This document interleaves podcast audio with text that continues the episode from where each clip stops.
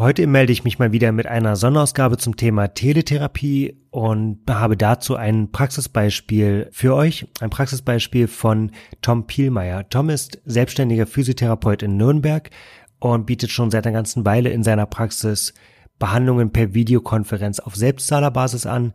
Er hat ein paar, wie ich finde, ganz gute praktische Hinweise zu kleinen Fehlern oder kleinen Learnings, die er gemacht hat, schon in der Umsetzung, weshalb ich mich freue, die heute mit euch zu teilen. Die Folge ist aus meiner Sicht sehr, sehr spannend, allerdings auch hier wieder von der Qualität her etwas schwach, weil wir wirklich am Telefon das Ganze mitschneiden und das schnell zwischen Tür und Angel für euch festhalten wollen. Darum bitte ich euch, diese Qualität zu entschuldigen und hoffe, dass inhaltlich dafür umso mehr ganz praktische Hinweise dabei sind. Nun wünsche ich euch ganz viel Spaß mit dieser Folge.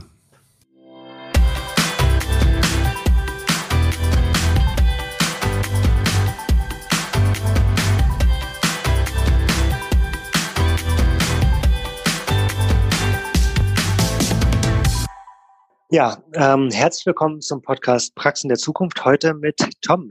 Tom, du bist Physiotherapeut und wir beide haben Anfang der Woche geschrieben. Du hast gesagt, du willst das Thema Teletherapie ausprobieren, hast ein, paar, paar inhaltliche Fragen ähm, diskutiert und hast dich dann auch gleich bereit erklärt, heute am, am Freitag quasi, also eine Woche nach der Freigabe der Teletherapie durch die Krankenkassen, mal so deine ersten Erfahrungen damit zu tauschen und ja, mit uns auszutauschen. Und darüber freue ich mich sehr. Vielen Dank, dass du dir die Zeit nimmst. Ja, danke Jan, grüß dich. Freut mich auch, dass wir da zusammengekommen sind. Tom, bevor wir so voll einsteigen, erzähl uns noch mal ein bisschen was zu dem, zu dem Setting, in dem du arbeitest. Gut, also ich bin sogenannter Solo-Selbstständiger, wie wir das jetzt gerade aus den Medien so schön hören, also sprich Einzelkämpfer. Ähm, meine Praxis ist ganz klein somit und ich habe mich, äh, ich sag mal, hochspezialisiert. Also ich behandle fast 80 Prozent Skoliosen dann ungefähr 15 Prozent Kiefergelenke und die restlichen 5 Prozent sind, ich sage mal, verschiedene Sachen plus Scapula alata. Das sind so meine drei äh, Hauptbereiche und das ist eigentlich alles, was ich so den ganzen Tag mache. Äh, Wie lange machst du das schon? Selbstständig? Die Praxis selber habe ich jetzt seit, erst, äh, seit Anfang 2016. Vorher war ich nur selbstständiger freier Mitarbeiter seit 2005. Mhm. Wow. Okay, und du hast also schon ein paar, paar Jahre dann äh, miterlebt und das, was wir jetzt gerade erleben, ist ja absolut beispiellos. Absolut. Also das sind jetzt Situationen, die, glaube ich, hat aber auch noch niemand miterlebt bis jetzt. Ja. ja. Wenn du jetzt ähm, letzte Woche, als du dann realisiert hast, okay, jetzt dürfen wir ähm, Behandlungen per Videokonferenz machen, dann ist das ja etwas, wo man im ersten Moment sagen müsste, da ähm, das löst ja eigentlich alle Probleme. Also wenn ich jetzt so ganz abstrakt drauf gucke, ohne das therapeutisch zu bewerten, dann löst das ja alle Probleme, die wir haben, nämlich wir können weiter behandeln, ohne dass wir den Patienten gegenübertreten müssen und können damit unsere Dienstleistung anbieten und ähm, ohne Corona zu, ähm, zu verteilen und andere anzustecken. Ja, eigentlich ganz perfekt. Aber wie war so deine Wahrnehmung als, als selbstständiger Therapeut? Also für mich war es erstmal Freude. Ähm, wie gesagt, es, ich sah da immer schon große Chancen. Ich mache das ja auch schon länger im privaten Bereich, also seit einem halben Jahr ähm, biete ich das auch schon privat an und dachte mir auch für die Skoliosen wäre das grandios, weil man auch mal die Patienten zu Hause im Heimsetting haben kann, wie sie auch mal zu Hause üben, was sie ja eigentlich machen sollten. Mhm. Ähm, ja, äh, die, die Akzeptanz bei den Patienten war allerdings äh, sehr gemischt. Also ich gestehe etwas weniger, als ich ursprünglich gedacht hatte, dass die, entschuldige den Begriff, alten Skoliosen, also äh, wirklich jetzt so die, die, die älteren Patienten und Patientinnen, äh, da jetzt nicht unbedingt so äh, die hohe Akzeptanz da ist, war mir eigentlich fast klar. Da sind auch öfter Schmerzen dabei, da muss man auch öfter mal ein Hands-on machen. Bei den Jungen hatte ich eigentlich erwartet, dass da fast alle dabei wären war aber dann doch relativ verhalten. Also ich habe ungefähr 35 bis 40 Prozent meiner Patienten umstellen können.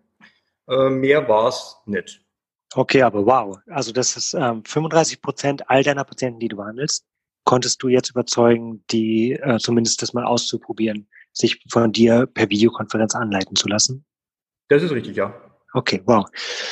Also kann ich, kann ich jetzt nach, nach unseren ersten, ähm, nach unserer ersten Woche sagen, dass wir uns in der Physiotherapie tatsächlich dann auch deutlich schwerer getan haben, als ich das erwartet hatte. Ähm, selbst bei denen, wir haben eine relativ lange Liste von Patienten gehabt, bei denen wir das als geeignetes Instrument wahrgenommen haben und bei denen wir auch glauben, dass die im technisch in der Lage sind und irgendwie dann auch ähm, ja, einen Mehrwert daraus ziehen könnten. Ähm, und der Aufwand, die Patienten darüber aufzuklären, was das dann eigentlich heißt und sie vor allem dann auch zu überzeugen, dass das äh, Gute ist und dass man das ruhig mal probieren kann jetzt und dass es ja auch in deren Interesse ist, hat so viel Zeit verschlungen ähm, und war am Ende in der Physiotherapie bei uns, ist in den anderen beiden Fachrichtungen anders, aber in der Physiotherapie war ich eher, eher überrascht, wie wenig das in Anspruch genommen wurde. Aber 35 Prozent finde ich jetzt erstmal schon einen ziemlich guten Wert. Ich habe auch festgestellt, dass äh, ich ganz ehrlich bei der Kommunikation am Anfang auch einen Fehler gemacht habe. Ähm, viele Patienten dachten, also ich muss ganz kurz vorausschicken, ich kommuniziere viel über E-Mail mit meinen Patienten auch. Mhm. Ähm, also ich habe jetzt erst meine Terminvergabe läuft über E-Mail und so. Daher habe ich das auch da wieder genutzt natürlich, war ja, hat sich auch angeboten. Aber ich habe da den Fehler gemacht, ich habe die Patienten zu wenig darauf hingewiesen, wie einfach es technisch eigentlich ist. Denn ich hatte eigentlich nur so äh, schön geschrieben, dass halt ein Endgerät mit Mikrofon und Kamera notwendig wäre. Mhm. Ähm, was die Leute anscheinend irgendwie mit einer richtigen Kamera verbunden haben und keine Ahnung, Mikro, Richtmikrofon oder weiß der Kuckuck. ähm, dass da ein ganz normales Smartphone funktioniert, äh, das ist äh, bei wenigen angekommen. Also ich habe auch schon durchaus Therapien gemacht, die einfach mit dem Smartphone gemacht wurden. Ähm, die Qualität ist in Ordnung bei den meisten. Also damit kann man durchaus arbeiten. Größte Problem ist dann vielleicht noch äh, Stativ oder ähnliches, beziehungsweise sich da ein bisschen zu behelfen. Aber ansonsten geht es recht gut. Aber das war den Leuten irgendwie nicht klar. Jeder hat so ein Smartphone, aber keiner denkt daran, dass er darüber auch solche äh, Therapie in Anspruch nehmen könnte. Hm, spannender, spannender Hinweis, sich wirklich auch nochmal selber zu hinterfragen, wenn die Patienten nicht so drauf anspringen, auf diese, auf diese Methode. Ähm, zumindest zu hinterfragen, wie man das eigentlich anbietet und welche Wörter man verwendet. Ähm, Kamera, Computer und, und Mikrofon klingen so selbstverständlich, wenn man weiß, dass das ein Smartphone auch, ähm, die, also dass ein Smartphone auch funktioniert. Ähm, aber welche Assoziation das bei dem Empfänger der Nachricht auslöst, ähm, da die Zeit sollte man sich nehmen, das auch mal zu hinterfragen. Ja, auf jeden Fall. Also wie gesagt, das war wirklich das, das Hauptproblem halt bei einigen noch. Also ich hatte vorher noch ein paar Absagen mehr, wo ich dann aber gemerkt habe, okay, es liegt am Endgerät, wo es dann hieß, oh, wir sind dazu technisch nicht in der Lage, wo dann einfach mal Nachfrage kam, ähm, aber ein Smartphone ist doch sicher vorhanden. Bei Skoliosen sind ja die überwiegenden Patienten Jugendliche. Also ich meine, ein Jugendlicher ohne Smartphone ist heutzutage schwer vorstellbar. Und daher kam natürlich dann auch immer gleich, ach so, ja, damit geht's auch. Ja, dann geht's natürlich schon. Ja, spannend. Okay, als du dann, als du dann den Teil, als du dann den Teil gelöst hattest und ähm, immerhin ein Drittel deiner Patienten, ähm, also guter, guter Wert aus meiner Sicht, wie, was waren dann so die nächsten Höhen in der Umsetzung? Was, was hat dann gut oder nicht so gut funktioniert? Die größten Hürden waren eigentlich, ähm, also manchmal ist es wieder mal die Technik. Ähm, das hatte ich schon öfter mal, dass halt sich zum Beispiel eine Kamera nicht verbindet oder ähnliches. Ähm, das liegt dann aber einfach oft an der Hardware beziehungsweise am Gerät selber vom Patienten oder an den Einstellungen. Das ist dann oft noch so eine Sache mit diesen ähm, Datenschutzsachen. Äh, mein größeres Problem war eher die rechtliche Geschichte noch. Äh, da hatte ich ja zum Glück eben vorgearbeitet aufgrund des Angebots. Ich, wie gesagt, ich mache es schon seit September letzten Jahres hm. im privaten Bereich für primär Scapula alata. Und äh, da war aber noch das Problem, wie wird es mit der GKV gemacht? Die Unterschriften brauchen wir ja da zum Beispiel, brauchst im privaten Bereich ja nicht zwingend. Ähm, ja. Dann diese Einverständniserklärung und so, ähm, da wurde mir dann noch ähm, gut weitergeholfen. Äh, ich weiß nicht, ob ich jetzt den Namen sagen darf, äh, ob das okay ist. Na gerne. Also das, ich glaube, jeder ist froh, jeder ist froh gerade, wenn er ein paar gute Hinweise hat. Ganz viel eben dann mir noch äh, geholt an, an, an Anregungen, beziehungsweise, also das meiste war für mich bekannt, aber eben äh, so dieses Einblickungsformular zum Beispiel fand ich sehr praktisch und auch eben das mit der Unterschrift, da waren ein paar nette Ideen, wobei ich das jetzt ganz einfach handhabe. Ich schicke den Leuten äh, auch nochmal so einen abfotografierten oder äh, eingescannten Vordruck von der Rück Unterschriftenrückseite, die sollen sich die Leute ausdrucken ähm, entsprechend selbst die Sachen eintragen, abfotografieren zum Schluss, schicken es mir wieder per Mail zu und dann äh, ist die Sache eigentlich schon geritzt, sage ich jetzt mal. Hoffe ich. Spannend. Wenn du Jetzt sind die, jetzt sind die Patienten, ähm, haben die quasi, hast du das, das organisatorische, administrative geklärt und hast rausgefunden, dass das Smartphone zur Verfügung steht. Wie war dann so der erste Termin? Wie hat sich das angefühlt für beide Seiten? Ja, für mich war es ja, wie gesagt, nicht so neu. Insofern war ich einfach neugierig, wie zu Hause auch die Übungsverhältnisse sind. Das war für mich ja schon immer so, ja. ein, so ein Punkt, warum ich auch Skoliosen eigentlich auch äh, gerne zu Hause gemacht hätte und das eben auch schon angeboten hatte, ähm, weil die Skoliosen ja auch fünf, sechs Mal die Woche zu Hause üben sollten und nur einmal die Woche bei mir. Und da ist es interessant, was haben Sie zu Hause eigentlich an Möglichkeiten, also an hm. Therapiemitteln, die Sie einsetzen und einsetzen können. Und äh, ja, da war natürlich eine gewisse Neugierde da, aber ansonsten war das jetzt kein großes Problem. Die Patienten, glaube ich, waren relativ nervös erstmal so, oh mein Gott, und was muss ich jetzt machen und wo muss ich hin? Aber das hat sich sehr schnell gegeben. Also die hm. meisten waren nach zwei Minuten relativ entspannt ähm, das, das, das kurze Herzklopf, äh, der Herzklopfmoment ist immer, funktioniert mit dem Verbinden. Jetzt ist es bei dem Programm, das ich verwende, sehr einfach. Die Leute kriegen einen Link zugeschickt, da müssen sie draufdrücken und den Rest macht dann eigentlich das Endgerät schon selber.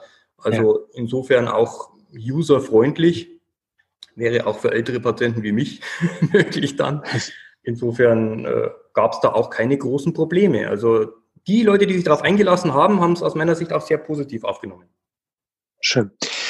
Therapeutisch würde mich noch interessieren. Jetzt hast du ja ja schon wahrscheinlich dann irgendwie so einen, so einen, so einen Standard, der für dich in der Praxis gilt. Wie viel musstest du von deinem, von deinem Standard, so von dem, was du, was du dann, ähm, ja, wie du behandelst, auch von der Art, wie du behandelst, wie, wie sehr musstest du dich verändern, um dann per Videokonferenz die Patienten anzuleiten? Äh, das ist gar nicht mal so viel gewesen im Bereich Skoliose, da ich ja, ja hier sowieso viel am Anleiten bin. Ja. Ähm, am Anfang muss man halt taktil natürlich mehr unterstützen, das fällt jetzt weg. Äh, der überwiegende Teil meiner Patienten ist bereits angelernte. Das sind bereits angelernte Patienten. Insofern muss ich hier wirklich nur sagen, mach das bitte, mach jenes bitte, Schulter hm. zurück, Becken vor oder ähnliches. Das geht relativ gut. Ähm, demnächst habe ich jetzt äh, den Neueinstieg mit einem ganz, mit, einer ganz, mit einem ganz neuen Patienten. Ähm, da wird es schwierig bei der Befundung natürlich auch, werde ich gewisse Abstriche machen müssen und darauf warten, bis er dann mal in der Praxis ist und dort in Anführungszeichen mit einer Art Notprogramm erstmal arbeiten, sprich mhm. Sachen, die am offensichtlichsten sind, arbeiten. Ich sage immer, bei den Übungen, auch wenn die Patienten zu Hause machen, 80 Prozent, wenn man nur Effektivität hat, dann hat man 80 Prozent Gewinn und nicht 20 Prozent Verlust. Man muss es auch mhm. so rum mal sehen. Mhm. Das ist ähnlich wie auf einem Konto. Und ja, da wird man natürlich nicht ganz dem, dem Qualitätsanspruch gerecht, den man an sich selbst hat. Aber ich finde, es ist in der derzeitigen Situation definitiv ein gutes Tool, um hier äh, auch die Patienten-Compliance hochzuhalten, was bei den Jugendlichen auch ganz wichtig ist. Gerade wenn die jetzt zu Hause sitzen, Mhm. Und insofern, glaube ich, ist es vertretbar. Ja, spannend. Das ist auch meine Beobachtung, gerade dieser therapeutische Anspruch, das auch alles so hundertprozentig richtig zu machen, ist etwas, was gerade bei der, also so beim, beim Starten jetzt der Teletherapie, bei dem, bei der wir alle noch nicht so richtig wissen, wie, welche, bei welchen Patienten löst es vielleicht sogar einen Mehrwert aus und bei welchen nicht. Also ich halte das auch für wahrscheinlich, dass es noch ein paar Überraschungen gibt, dann gerade im Bereich der Compliance, die wir also Überraschungen und, und positive Effekte, die wir im Moment noch gar nicht erwarten.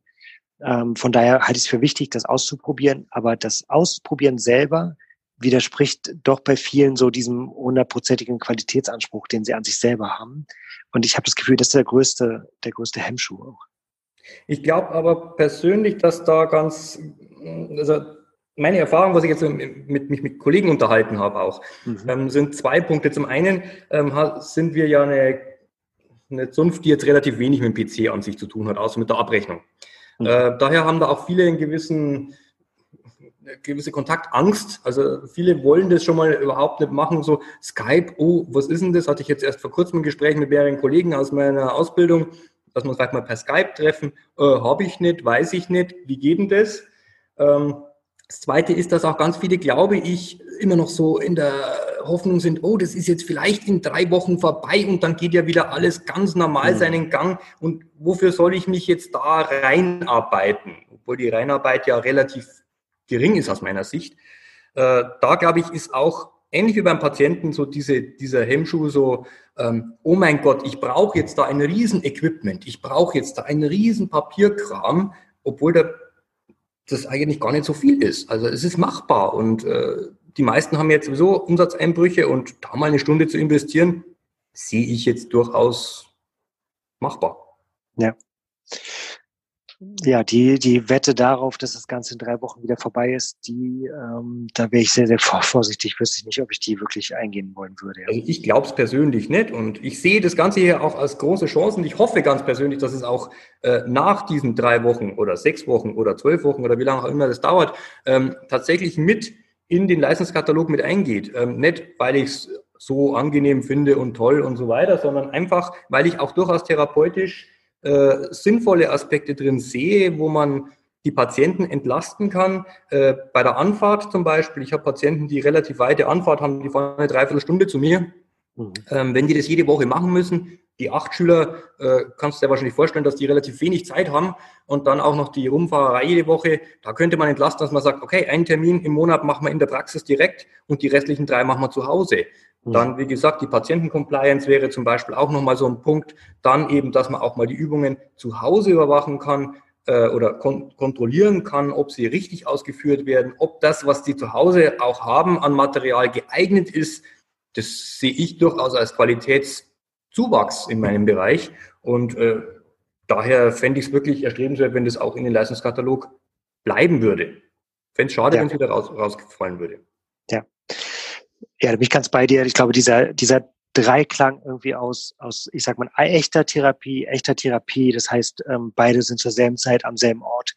Man hat auch die Möglichkeit, einfach durch manuelle Techniken oder ähnliches dann wirklich auch Einfluss zu nehmen auf das, was da ähm, an Schmerzsystematiken, äh, Symptomatiken und, und Bewegungseinschränkungen da ist. Und dann muss es ja aber doch, und da sind sich, glaube ich, auch alle einig, da muss es ja irgendwie in die, in die Selbstbefähigung des Patienten gehen.